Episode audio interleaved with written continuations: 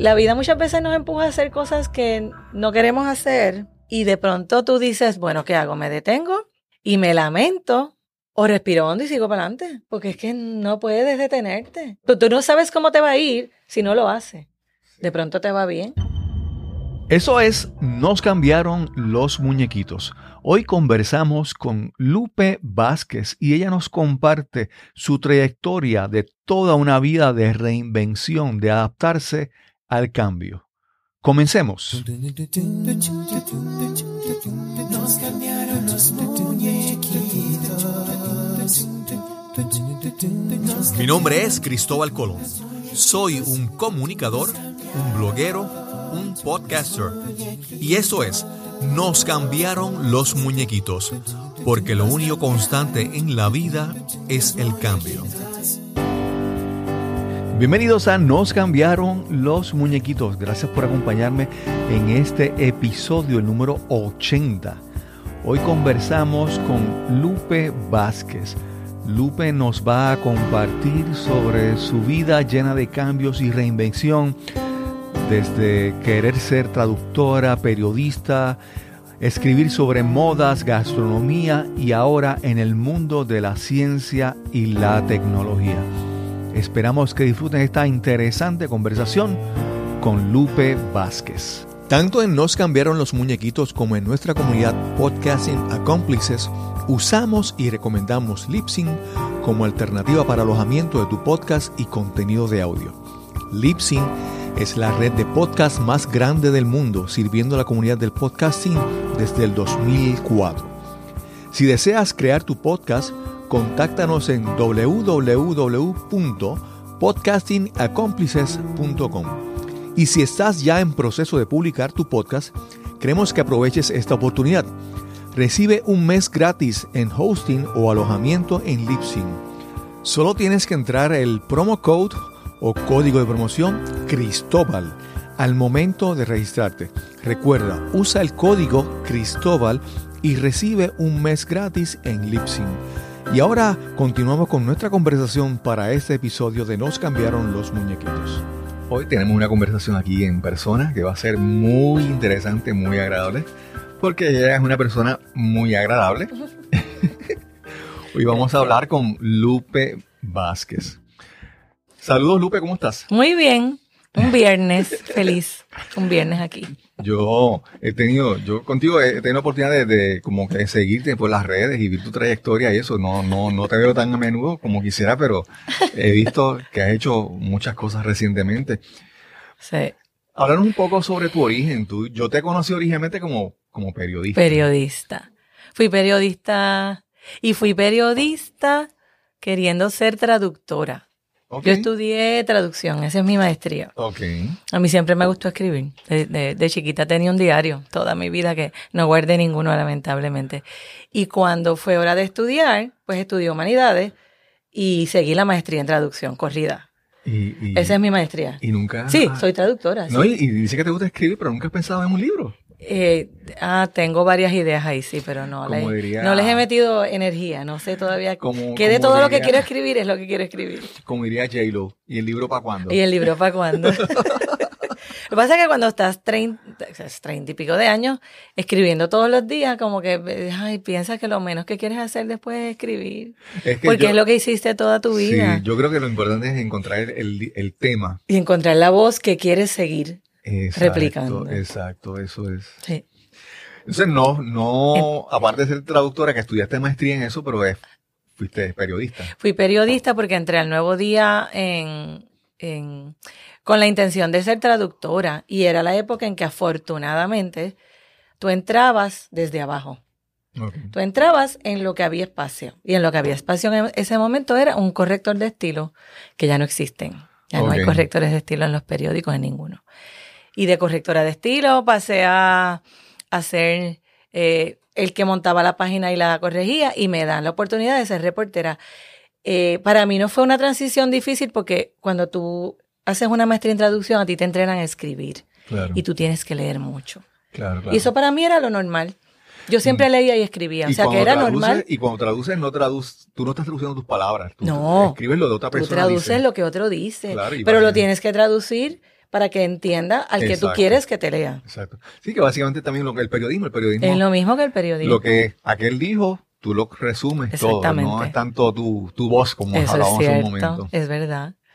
Y en el periódico, entonces, ya, entonces cuando entro a ser empleada regular y me dan la oportunidad de empezar a, a escribir, pues me quedé escribiendo. Me quedé, me quedé escribiendo el resto de los 30 años que estuve. Tuve grandes jefes también, que, que uno, uno mira para atrás y tú dices, "Uh, fueron muchos factores. La oportunidad, el decir siempre que sí, cada vez que, ¿quieres hacer esto? Sí. No lo sé hacer. Pero averiguaba, sí. Claro, claro. Es que no te puedes detener, tienes que decir que sí. Sí, sí. Y, y si tienes, tienes jefes que te empujan, yo creo que tú lo puedes hacer. Vas a hacer esto, esto y esto. Yo me acuerdo la primera vez que me dicen que hicieron una, un editorial de modas, que tampoco estudié modas. Tenía una tía que cosía Ok. y yo la ayudaba, más nada, pero yo no estudié moda. Y me acuerdo que mi jefa me decía, yo quiero que tú hagas el editorial de moda de niños de Easter. Quiero niños como cuatro, de cuatro a cinco años, ropa bonita, conejito, un, un, Pero que un no es, tan parque. solo, no es tan solo escribir, era... No, porque tuve la suerte de que en el área en la que entré y me desarrollé fue lo que le llaman un periódico estilos de vida. Estilos de vida es la sección de noticias livianas, Claro, entre claro. comillas. Entre- digo entre comillas liviana porque para un periodista que cubre política, en e- economía y Sí, deportes, lo que hacen los otros colegas es un bombito al pitcher, Eh, como decían. Eso es bien fácil, eso es algo liviano y sencillo. Pero la preproducción que requería Claro.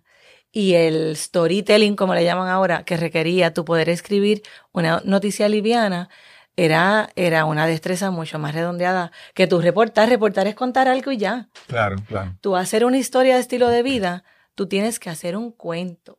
Periodistas Bueno, de- subestiman, no los critican, Sí. nos subestimaban, como que eso cualquiera Claro. lo hace. Como que, eh, eso- Sí, pero también tuve la suerte de que tuve, eh, en esa etapa era la época de oro de la industria de las comunicaciones y el mundo que cubría las secciones revistadas, por así decirlo, de estilos de vida, era el mundo de la belleza, el mundo de la gastronomía, el mundo de, de la moda. Y era la época de oro de tu ir a viajar a cubrir desfiles de moda a Nueva York Sí, o sí. lanzamientos a París. Wow. Eso ya no existe. Bueno, Claro, ha vuelto, ha vuelto. Pero los últimos años eso ya no había economía ni ingresos para eso. Claro, claro.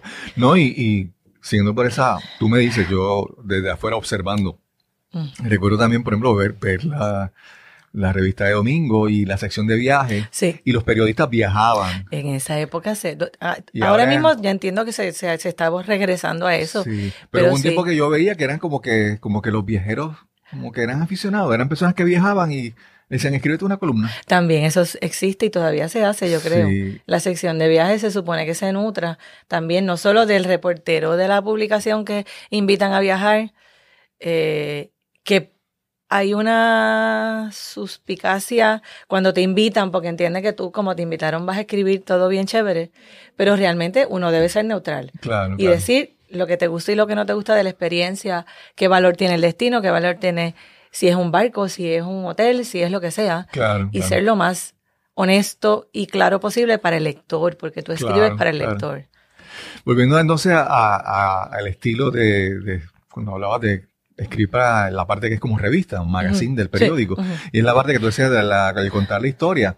Cuando tú cuentas una, una noticia, tú cuentas exactamente lo que pasó. Es un, re- es Y un puedes- reporte. Y puedes poner una un foto reporte. y ya. Pero reporte. acá tú estás haciendo un artículo, nuevamente, yo no soy periodista ni estudio comunicaciones. Es una historia. Y uno ve, sí, pero entonces las Sí. imágenes tienen que estar a eso, dando apoyo, Sí. complementando lo que tú dijiste. Sí, Eh, incluso tal vez esta foto es la mejor que, es, que tienes que poner, esta no, y esta la pones primero aquí. Es como que, ¿verdad? Es un- contar una historia. es un rompecabezas. Sí, Y, y cuando tú eres el que escribe, pero no controlas lo que pasa en página, tú, ru- tú cruzas los dedos de que el relato que tú pintaste, el editor que va a cerrar tu página lo Claro, entendió claro. y elige la mejor foto y elige y saca el extracto de la mejor cita de la historia para que todo, toda la página, cuando tú miras una revista, cuando tú miras un libro, tú tienes muchos puntos de entrada.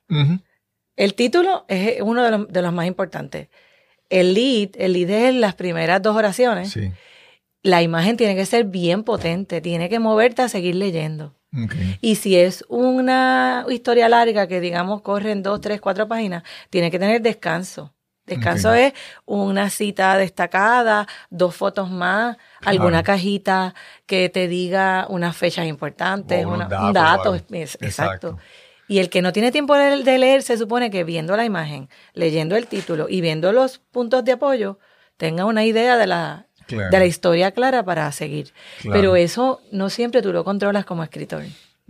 A menos que sea tu libro. Definitivamente. Sí. Y entonces ahí me dices que comenzaste con todo esto, el- con modas. ¿Cuánto tiempo estuviste con, con- En por dentro yo estuve como 15 años. y trabajando con la parte de modas? Era no, era todo. Ahí eh, yo, yo hacía moda y gastronomía. Ok. ¿Y te gustaba? gastronomía me encanta. Sí. Lo Sí. disfrutabas y lo Me disfrutaba mucho porque además a mí me gustaba comer. Y eso es algo importante. Si tú no escribes, si tú escribes de deporte y te gusta el deporte, se nota. Claro. Si tú escribes de deporte porque te tocó, se nota también. Y algo, no sé, tú me dices si es correcto, pero yo a veces pienso que cuando tú escribes, no es lo mismo ir a un restaurante y probar la comida, Sí. cenar, Sí, que ir y ir a hacer un artículo de ese restaurante tú conoces a los dueños, tú conoces la historia, claro. conoces la gente claro. y tiene como que otra, la historia cobra otra dimensión. Sí. Y entonces se disfruta más. Yo creo que ese, que ese ves aspecto- cosas más allá del plato que te estás comiendo. Exacto, exacto. y eso pasa con todo. Sí. Sí, sí, Sí. Porque tú vas a un sitio de te ponen el plato y si ese día, ese momento, algo falló en ese plato, pues. Pero cuando tú conoces toda la historia de, de eso, ¿verdad? Si tienes relación con el que te atiende, que eso es servicio. Sí. Si- y te, te reciben siempre y saben que tú tomas tal cosa y te recibieron y tú llegas y ¿cómo estás? Y te lo sirven. Si te gusta la, la, la música, si te gusta la iluminación, es una, son muchos factores que te dan, que te suman a la experiencia de un restaurante. Claro, claro. A veces muchas personas pueden pensar, pensar que el costo y, y el valor de lo que uno recibe, pero esa, tú no compras, Eso, sí. tú Eso no compras una tiene, experiencia. eso no tiene precio. Es claro, cierto. claro. Y muchas veces, a veces uno está, uno come porque tiene hambre.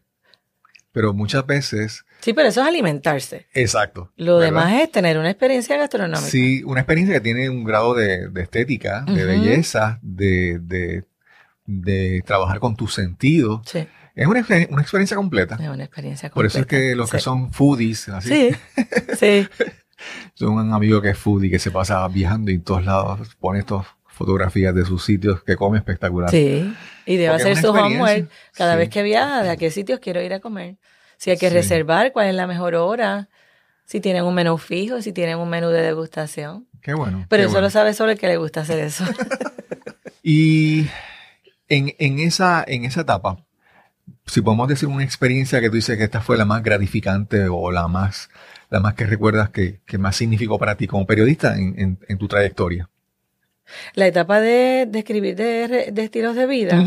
¿Alguna experiencia que tú dices, wow, esa fue el Cubrir la moda para mí fue eh, encontrar un amor que yo no sabía que yo tenía. Cubrir moda. Gastronomía sí, porque yo sie- sie- siempre me ha gustado comer. y, y todo el que me conocía lo sabía. Pero la moda sí fue una revelación para mí. Eh, cuando empecé, tuve la, la- la oportunidad de ir a las Semanas de la Moda en Nueva York y cubrir la moda local y establecer lazos de admiración y de, y de afectos reales con diseñadores locales y a ir entendiendo cómo corría el mercado, pues me encantó, me encantó y me lo disfruté mucho. Me sentí bien afortunada de poder estar en esa etapa de la industria, Claro. que de nuevo, eso ya no existe. Esto es una, es una cobertura muy costosa. Ujú. O sea, enviar a dos, tres periodistas con fotógrafos, estar una semana en Nueva York, que sí, la gente lo ve como que estás, de estás en Nueva York, claro. pero estás trabajando. Estás cubriendo desfiles desde las 9 de la mañana hasta las 5 de la tarde. Back Claro. to back. Haces fila, aunque tienes que, tienes registro, estás certificada como prensa, tienes que pedir seis meses antes las invitaciones de todos esos desfiles. O sea, tienes que hacer mucho trabajo para estar allí, aunque lo cubras por tres, cuatro años. Claro, claro. Y el diseñador elige a quién invita. No todos te invitan. Y el lograr que te inviten, aunque te sentaste en las filas de atrás, pero lo ves en vivo, Claro, tienes claro. acceso a sus presentaciones, ves su trayectoria, ves cómo evoluciona. e- eso es bien gratificante, que debe ser lo mismo para un periodista de deporte cubrir pelota por 10 años. Claro. Y nuevamente tú puedes pensar que la moda, volviendo a lo de la, la comida, la, el- la cocina, uno puede pensar que es como que, ay, pero es... es- Es algo banal. Sí, es, es- es Sí, no caro, yo No. prefiero en, en otros sitios comprar, pero nuevamente hay un factor de, de, de estética, de arte, Y de cultura. de creaciones en lo que se está haciendo.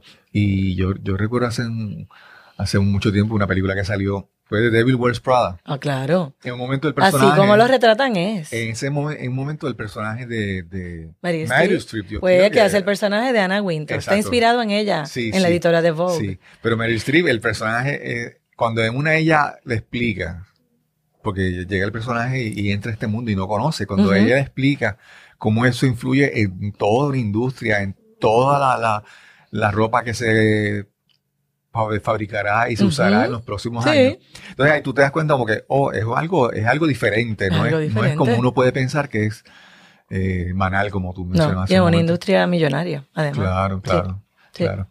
E incluso con es como reacciona como está el mundo. Por ejemplo, con el con el cambio de cuidar, evitar la crueldad de los animales, entonces Sí. la industria va cambiando y hay veces que la moda se vuelve como hacer un statement, hacer como una, ¿verdad?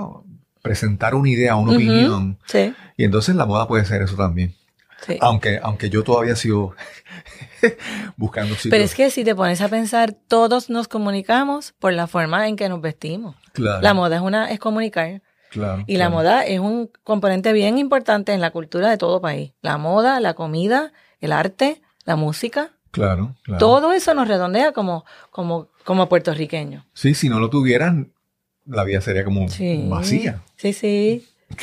Y entonces, como parte de haber trabajado tantos años en moda, aunque en el medio en el que estuve, me fueron cambiando, cambiando, y cambiando y cambiando incansablemente de diferentes temas. Al final de mis años en el periódico, que yo era subeditora de negocios, algo totalmente diferente, eh, a mí me invitan a participar como periodista experta en moda en un documental de la historia de la moda en Puerto Rico. Mm, qué bien. Y eso para mí fue como que lo que coronó esa etapa de mi vida cuando Sí. ya yo no era reportera de moda. como una, como una validación Sí. a, Ay, a lo que eso fue maravilloso. a lo que viviste, Sí. a lo que hiciste. Sí. Increíble, qué bueno, qué bueno. Pero después más adelante hubo una, una transición donde te cambiaron los muñequitos sí, y ya no estás, me dijiste que estuviste en la última etapa en, en su editora de negocios. bueno, en el, en el medio, Ah. a mí me cambiaron los muñequitos como cuatro veces, Sí, sí. porque no sé si era una forma de operación, yo lo veía en algunos de, los- de mis colegas, mas no lo vi en todos. Eh, muchas veces tú piensas que cuando tú eres un empleado versátil, que se adapta rápido al cambio, y te ponen, por ejemplo, vamos ahora a pintar esta silla de azul, y vamos a hacer muchas gradaciones de azul, y estás como dos años haciéndolo, y ya lo dominas. Claro. Ahora, vamos a cambiarte ahora y vamos a pintar esta mesa de verde. O vamos a ir al patio y vamos a poner la verja, porque ya sabes hacer eso. Sí. A mí me cambiaron constantemente, Y constantemente. yo me imagino que tú comenzaste, eh, viviste gran parte el cambio de cómo la tecnología fue el metiéndose el, el internet, las redes sociales. Sí, em- empezó a cambiar los, los medios. Yo- Claro. Yo, recuerdo hace, hace ya Claro. varios años, yo tenía un amigo que era, que era fotógrafo y de repente ya, primero dijeron, no, ahora vas a hacer por contrato. Y después como que pues, los contratos son menos, porque ahora cualquier persona con un celular puede ser, sí. puede tirar las, no voy a decir que puede ser fotógrafo, pero No. puede tomar una imagen que sea Puedes la tomar una imagen decente. Sí, que, que sea la apropiada y que sea relevante a lo que queremos decir, ¿verdad? Y entonces eso me imagino que esa etapa tú la Sí. viviste. Y eso Sí. tenía que haberte cambiado, a, a- a haber sido uno de los factores que cambiaran tus muñequitos también. Claro. Y cuando el tema en el que tú trabajas a ti te gusta y de pronto te dicen, ok, ya eso se acabó. Ahora tú vas a desarrollar este tema que no tiene nada que ver con tu área de interés. Y el apego que uno tenía a Sí. eso es como que, no, no Sí, quiero. es como divorciarte muchas veces sin quererte divorciar en un lapso de 30 años de la misma persona. Claro, es claro, eso. claro, claro. Pero yo pienso también que eso ayuda a que te formes a soltar rápido. Nosotros no creo- soltamos rápido. Y yo creo que eso también te ayuda a, a ser una persona como que más universal. Sí, Como es que cierto. eh, eh, ac- aceptas otras ideas diferentes. Es como, bueno, la persona que está, para dar un ejemplo, que sea mecánico automotriz por 30 años. Exacto. Lo- todo, toda su vida lo ve en cuestión de, de- de- de lo que hace. De tornillos y motores. Sí, pero si tú haces otras cosas, Claro, entonces tú es ves cierto. otra perspectiva, ves otras cosas que no se ven. Y valoras cosas que no sabes cuán valiosas son porque tienes que, tienes que aprender a hacer algo que no te gusta. Tienes que aprender a hacer algo que no era lo que tú tenías en plan hacer. Claro. Y, y muchas veces en la vida es así. A mí, y, y yo te pregunto, yo pienso que en mi experiencia, muchas cosas que, que he vivido, de repente yo me siento como que un ser más redondo, Sí. en el sentido de, de las cosas que, que sé. Y puedo, por ejemplo, iniciar una conversación algunas veces de cosas y yo digo, wow, mira, puedo hablar de esto. Y yo creo que eso te pasa a ti con todas las cosas que tú has hecho. Pues claro. te hace una, una, una, persona más eh, integrada con muchas cosas que Sí. te añaden valor. Sí. Y tienes más puntos de encuentro. Igual que una historia bien montada, tienes más puntos de encuentro cuando llegas a un salón que no conoces a nadie. Exacto. Digo, depende de que te, que guste, que te guste hablar también. Claro, claro. Pero tienes más puntos de encuentro para hablar con alguien que de pronto te menciona algo de lo cual tú no te desarrollaste en eso, pero no le tienes miedo a Claro. O lo es ves como una, como una oportunidad de, perder el miedo. de aprender algo de esa cuando persona. te La vida muchas veces nos empuja a hacer cosas que no queremos hacer y, y de pronto tú dices, bueno, ¿qué hago? ¿Me detengo? Y me lamento. O respiro hondo y sigo para adelante, porque es que no puedes detenerte. Claro, claro, claro. Tú, tú no sabes cómo te va a ir si no lo haces. Sí, De pronto te va bien. Sí, sí, sí. Y te hicieron un favor, empujándote a hacer eso. Sí.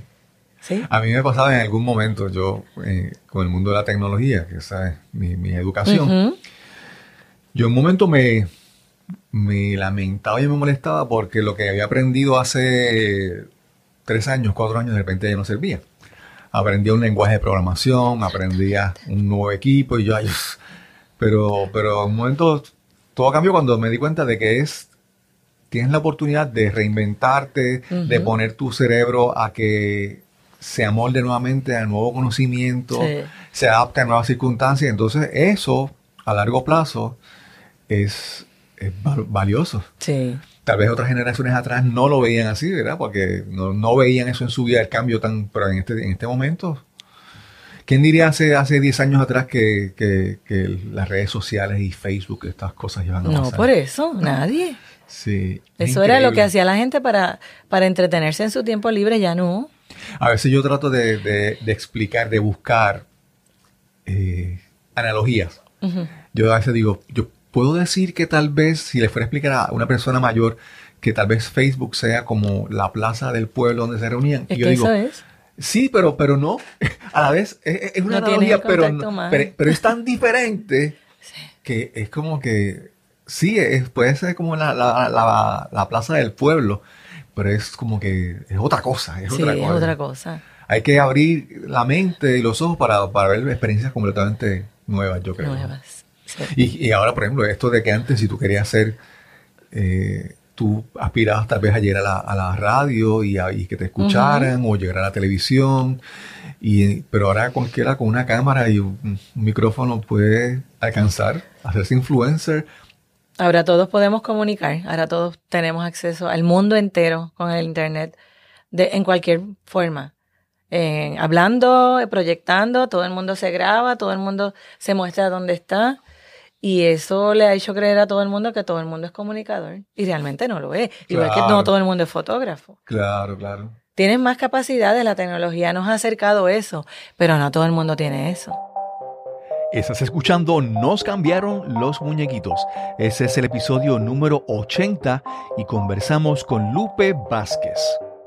Sí, y yo creo algo que, que, que, que nos afecta es, es la parte de que hemos confundido lo que son opiniones a, Sí. a lo que son datos y son. Entonces Sí. ahora como cada cual puede expresar su opinión Sí. y piensa que su opinión es, es ley. Es o- en blanco y negro. Sí, y realmente es una opinión. es una opinión. la opinión se vuelve tan importante y la gente se indigna de que mi opinión no la tomen en cuenta. Es una opinión. es una opinión. Claro, claro.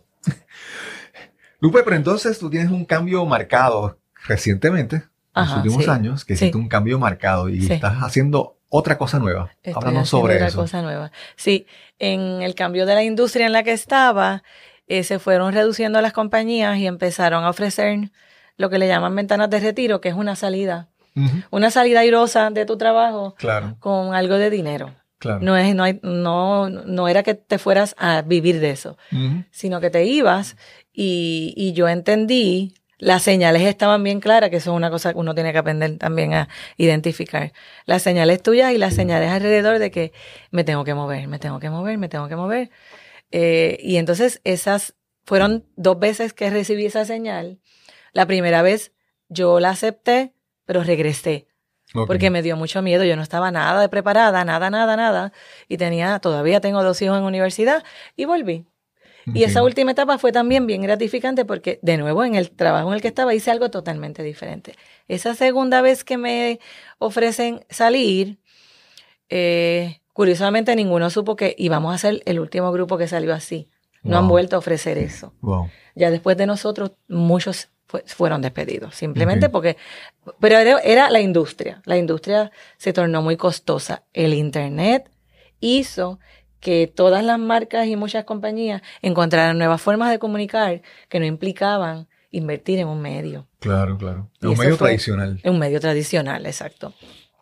Y tuve la, bueno, el empujón, por así decirlo, porque yo nunca lo vi como una oportunidad. Ahora sí digo que es una gran oportunidad. Tuve una amiga que ya yo activé lo que uno hace, actualicé mi resumen sin tener ningún plan. ¿Qué hago ahora? Bueno, pues busco un cliente, dos, tres, yo no sé. Yo lo único que sé hacer es esto.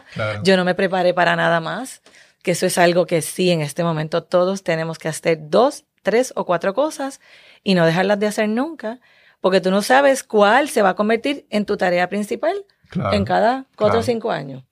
Si metemos todos los huevos en una sola canasta, es un problema porque cuando te toca pensar, ¿ahora qué hago? No hiciste nada más. Y en ese momento, aunque yo sí he seguido siendo traductora y tengo un cliente que era una cosa muy sencilla porque no le metí tiempo. Claro. Actualizo mi resumen y tengo amigas en diferentes eh, organizaciones y una me, me dice, dame que están buscando en tal lugar un jefe de comunicaciones. Y era algo que a mí no me interesaba. No tenía nada que ver conmigo, era de ciencia, tecnología e investigación. Yo decía, pero es que yo no sé nada de eso. Yo lo puedo escribir, yo puedo hacer algo con eso, sí. Pero a mí no me... No, no, no, no, no, déjate llevar. Yo voy a darle resumen. Me entrevistaron y a las dos semanas me hicieron la oferta. O sea, para mí fue una sorpresa, realmente. Era una es una organización muy respetada, muy prestigiosa. Yo la cubría del otro lado. O sea, consistentemente nosotros cubríamos al Fideicomiso para Ciencia. Nosotros, yo publiqué cuando la, la nueva CEO fue nombrada. A mí me parecía fascinante que era una mujer, me parecía fascinante que era una mujer que no era el, el, la típica mujer glamorosa que tú ves como líder. Era una mujer que se veía como una mujer brillante y trabajadora. Y yo me acuerdo que yo decía, ay, esta mujer, yo pensando de mi, desde mi, punto de vista de editora de modas y belleza, yo a esta mujer le cambiaría los espejuelos, le cambiaría la ropa. mira qué interesante Para proyectar otra imagen. Y mira cómo la vida me colocó a trabajar con ella. Claro, claro.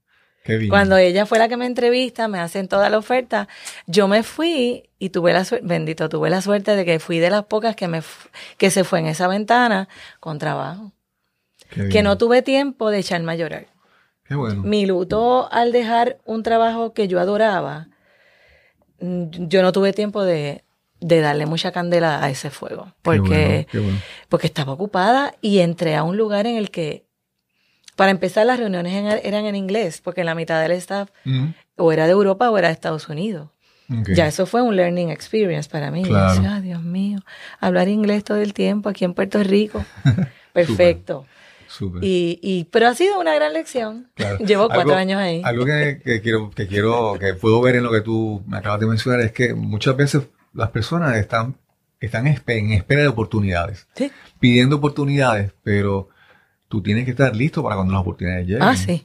Y, yo veo que en tu caso ¿verdad? Tú has estado lista Sí. para aceptarla, porque las personas dicen, pues mira, la oportunidad, yo quiero una oportunidad, una oportunidad, pero no te, no te preparaste, ¿verdad? Ah, no, exacto. Sí. Tienes que estar listo a que cuando llegue ese reto, aceptarlo y salir Sí. adelante, pero si te quedaste esperando y no hiciste nada en lo que lleva la oportunidad, No, exactamente. que en ese caso, pues tú llegó la oportunidad y la aceptaste y, y estás ahí. Qué bien, qué bien. Y en la transición también, a veces uno no, no contempla invertir en uno, invertir en, en que yo estoy dejando un trabajo muy, de muchos años. Yo no sé lo que es buscar, buscar trabajo, yo no sé lo que es hacer un resumen, yo no sé lo que es que me entrevisten.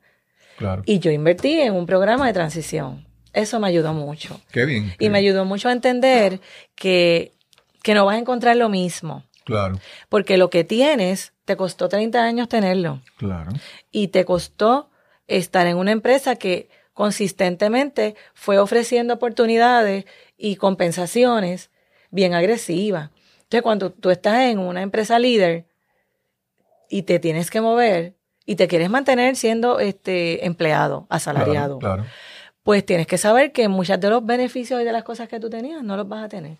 Y no Exacto. pasa nada. El Exacto. mundo no se acaba con eso. Tienes que saber que tienes que hacer ajustes económicos y poco a poco vas a aprender que hay muchas otras formas de compensación que te, te nutren y te redondean lo que no estás ganando ahora. Ok. Háblanos entonces, ¿cuál es tu rol, tu, tu función en el fideicomiso? Y háblanos entonces, primero explicar un poco qué es el fideicomiso para entender cómo tú encajas en ese Sí. rompecabezas. El Fideicomiso para Ciencia es un nombre larguísimo. Fideicomiso Sí. para Ciencia, Tecnología e Investigación de Puerto Rico. Es una entidad sin fines de lucro creada por ley. Es creada por el gobierno en el 2004, pero somos un, un ente privado, un non-profit privado. Eh, tiene la tarea de impulsar la ciencia, la tecnología y la, y la investigación. Eh, tiene una junta de síndicos en la que hay eh, actualmente dos personas del gobierno, pero el resto son síndicos privados, que son líderes, todos puertorriqueños, pero en diferentes partes de Estados Unidos y Puerto Rico, de la fase de investigación, tecnología eh, y ciencia. Y tenemos, cuando yo llegué hace cuatro años, había dos programas. La Ciudad de la Ciencia, que es el, el solar en el que está localizado el fideicomiso, que es el terreno que era de el antiguo Oso Blanco. Sí, la La antigua cárcel, que, que eso se implotó. Allí lo que queda es el atrio, conservado con miras a tener un museo próximamente en algún momento el año que viene. Y el edificio principal, que es lo que era la residencia de los guardias penales, todo eso se remodeló y esas son las oficinas nuestras. Eh, también, ahora mismo tenemos 16 programas. sí, estaba viendo que tiene una Hemos iniciativa. crecido dramáticamente en cuatro años, eh, gracias a muchos factores. El liderato, la jefa que tenemos es maravillosa, es una mujer muy visionaria que, que logra reclutar y crear programas que siguen funcionando solos con, con personal que los hacen crecer. Sí, También yo veo ten- que, hay, que hay una, como una diversidad de- de- de- desde el punto de vista de agricultura, Sí, desde el para el Hurricane Hub. Ese es el más reciente. Sí. Mira, tenemos eh, para el 18 y Colmena son los programas que están encaminados para las- los nuevos empresarios. Sí, lo que le llaman startups en exacto. inglés. Es una aceleradora. Que ya no es incubadora. Ok. Aceleradora es para empresas que llevan dos años o más. Sí, para entonces. Y las pone a crecer con miras a exportar Exacto. y con miras a llegar inversionistas. Ya Paralel eh, inicia el, la- el mes que viene la séptima generación. Ok. O sea, el séptimo grupo de 40 a 30 empresas. Ok. Esas empresas se reclutan a lo largo, vienen de todo el mundo, Europa, Estados Unidos, Puerto Rico. Ok. Están aquí cinco meses, reciben 40 mil dólares en cinco meses, pero tienen que cumplir un crecimiento medido. Claro, claro. Y luego de eso tienen la oportunidad de obtener inversión de diversos inversionistas que los conocen a través de nosotros. Ok. Ustedes también son como que el enlace entre lo- lo- lo- los capitalistas, ¿cómo es? Venture capitalistas. Sí, ¿verdad? exactamente. Ustedes son como el enlace Los también. ángeles inversionistas, eso mismo, Para eso eso, mismo. ok. Colmena es una plataforma de referido para esos mismos startups. Ok. Una plataforma de referido que entras, es gratuita, es la Claro, versión claro. local de lo que en Estados Unidos se llama Source Link, Ok. que hay en varios estados. Que tú entras y yo soy un negocio de industria de la música y necesito un plan de negocio, necesito un, un, eh, un contable, necesito allegar fondos federales y te va conectando con todas las entidades que existen actualmente en el ecosistema empresarial para ayudar a los empresarios. Eso es gratis. Tenemos también el Fondo de Ayuda a Investigadores, que es el programa de grants, subvenciones. Eh, ese, es el, ese ha sido siempre el core desde el inicio del fideicomiso. Son grants muy competitivos o subvenciones que se le otorgan o 150 mil dólares o 70 mil dólares a investigadores en universidades. Investigadores que con ese dinero pueden continuar su, su, su invento. Que la palabra invento no es mala, es un invento. Y muchos de esos inventos se convierten luego en patentes. Y entonces, al ser creada por, me por legislación, ¿verdad? El, el presupuesto operacional hasta hace tres años era enteramente de fondos estatales que cuando se crea el fideicomiso se separaron para la operación de esta entidad. Eh, con el, el caos económico que el país tiene, claro. gran parte de esos fondos estaban en el Banco Gubernamental de Fomento y ya no están. Pero eh, el fideicomiso se hizo una, un cambio de mentalidad y de operación, de nuevo, gracias a la líder que tenemos, y empezamos a, a llegar fondos federales, a solicitar fondos federales para que muchos de los programas que tenemos ahora mismo no dependen enteramente de ese fondo operacional que tenemos. Okay, okay. Y ya estamos casi casi al 50 y pico por ciento, no me, no me sé la cantidad exacta, en, en privado y, y estatal, que eso hace una gran diferencia, porque la meta es que en algún momento sea, enteramente privado. Sí. Exactamente. Y, te pregunto, al ser creado por ley, también ahí tienen que rendir cuentas al... Sí, nosotros te, estamos obligados a, hacer un informe anual todos los años, que se hace en este mes. Ahí entra mi fase de periodista. Es una, es una tarea fascinante el recopilar el resumen de cada uno de los 16 programas, ver cómo crecimos cada año, montarlo gráficamente atractivo. Okay. Y de todas estas iniciativas y todos estos proyectos, ¿has visto alguno que, te haya como que atraído de una manera especial para ti? Que tú digas, wow, este, este me encanta, este, de todas esas iniciativas. Las, las subvenciones a investigadores y, el programa de las compañías, de los startups, nos han permitido, a mí me han permitido, y eso alimenta mi, mi, mi motor todavía de periodista, a descubrir la capacidad y el ingenio que tiene el ser humano cuando quiere hacer algo nuevo. O sea, hay investigaciones, por ejemplo, cada vez que anuncian un nuevo, una nueva entrega que anunciamos, que yo empiezo a ver de qué universidad es el investigador, qué edad tiene, quién es, por qué quiere hacer eso. Es, es fascinante. Hay un investigador en este grupo, por ejemplo, en Mayagüez, que está investigando cómo sacar, cómo producir energía renovable de, del motor natural de las olas del mar. Sí.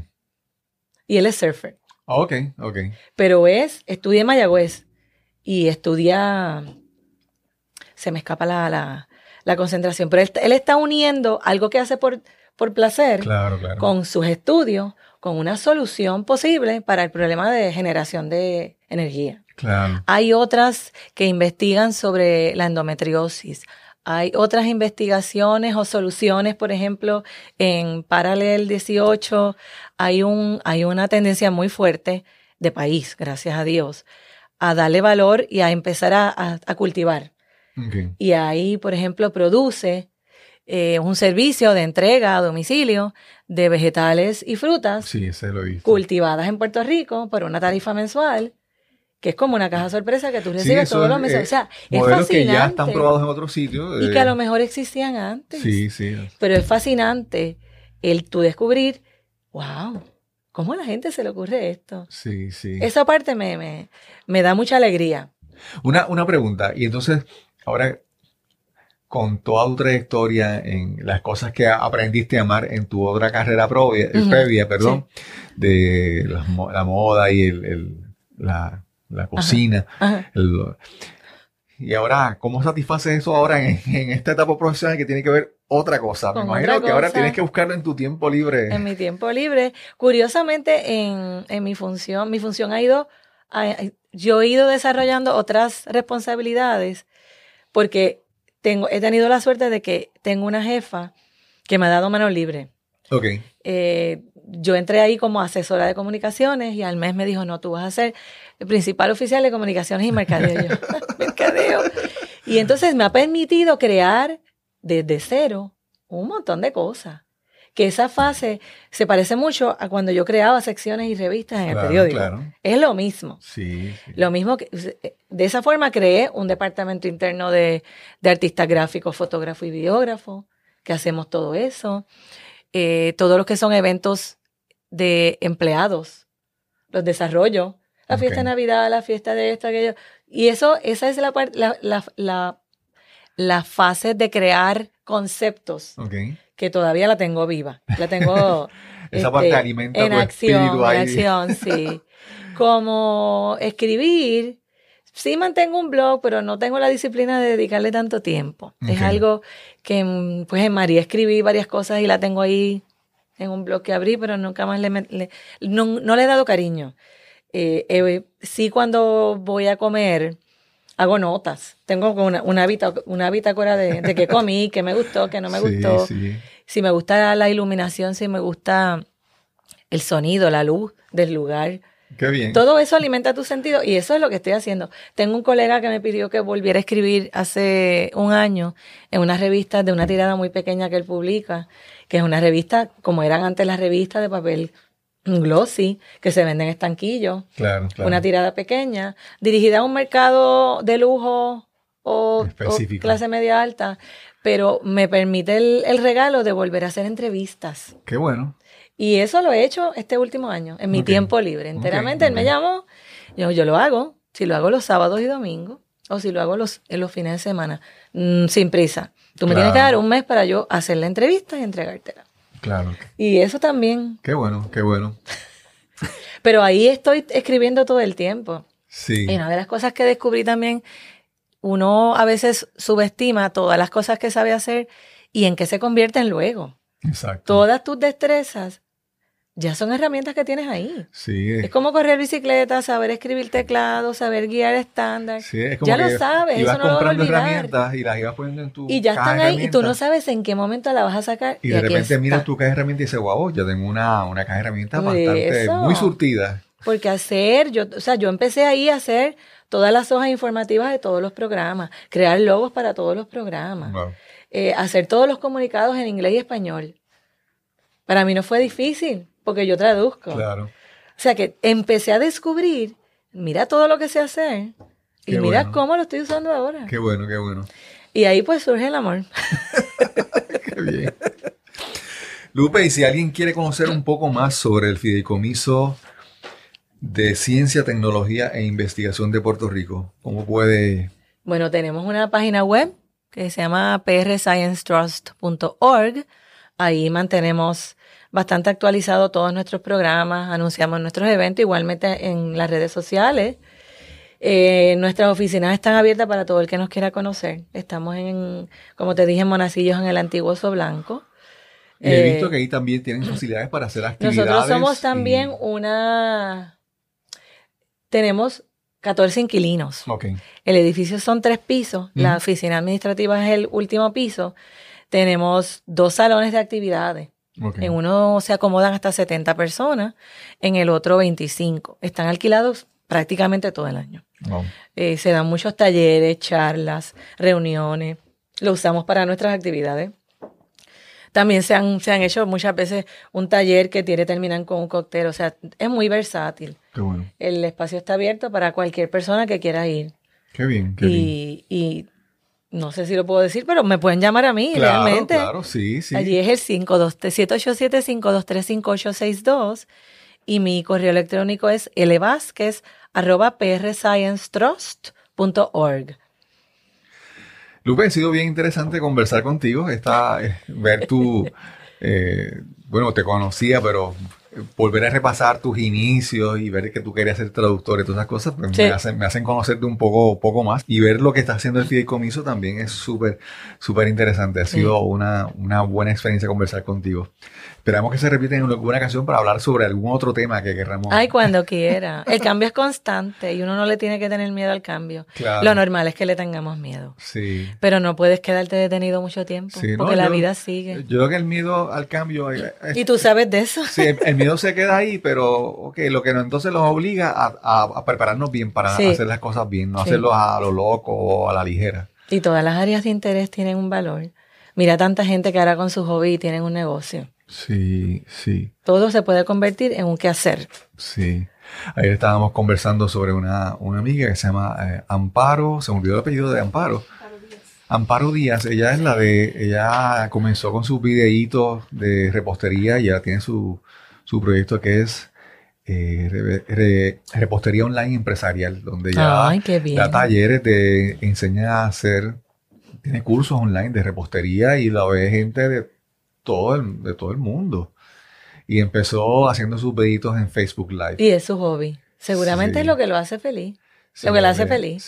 Porque todos tenemos algo en lo que te mantiene el flow ahí. Todo el mundo le gusta jardinear, correr bicicleta, tejer, pintar. Y eso es lo que a lo que más le tienes que dedicar energía y tiempo. A veces la gente piensa que eso le dicen pasatiempo. No, hombre, no. Y no es para pasar Sí, bueno, es un pasatiempo para estar feliz contigo. Pero lo que te quiero decir es que tiene un beneficio mayor que tienes que aceptarlo. O sea, tú necesitas esa, esa, ese espacio para ti. Sí, sí. Y tú puedes estar, qué sé yo, 40 horas a la semana trabajando como en una línea de producción con tu mente y tu cuerpo, pero tienes que darle ese espacio a que, a que tu mente y a tu espíritu se suelten y se recargue la energía para que puedas ser creativo y puedas ser productivo.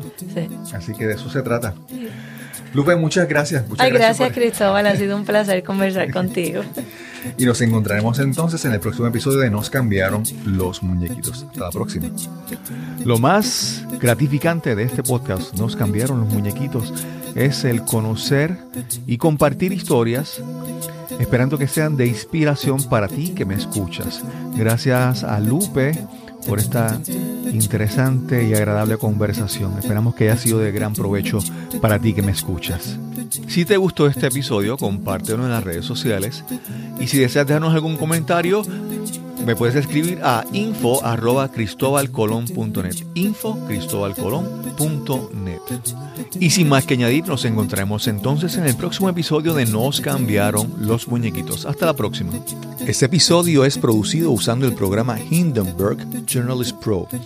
La música son las canciones Almost Bliss y Dreamer de Kevin MacLeod de Incompetech.com, licenciado bajo Creative Commons por atribución 3.0. Encuentras más información en las notas de este episodio.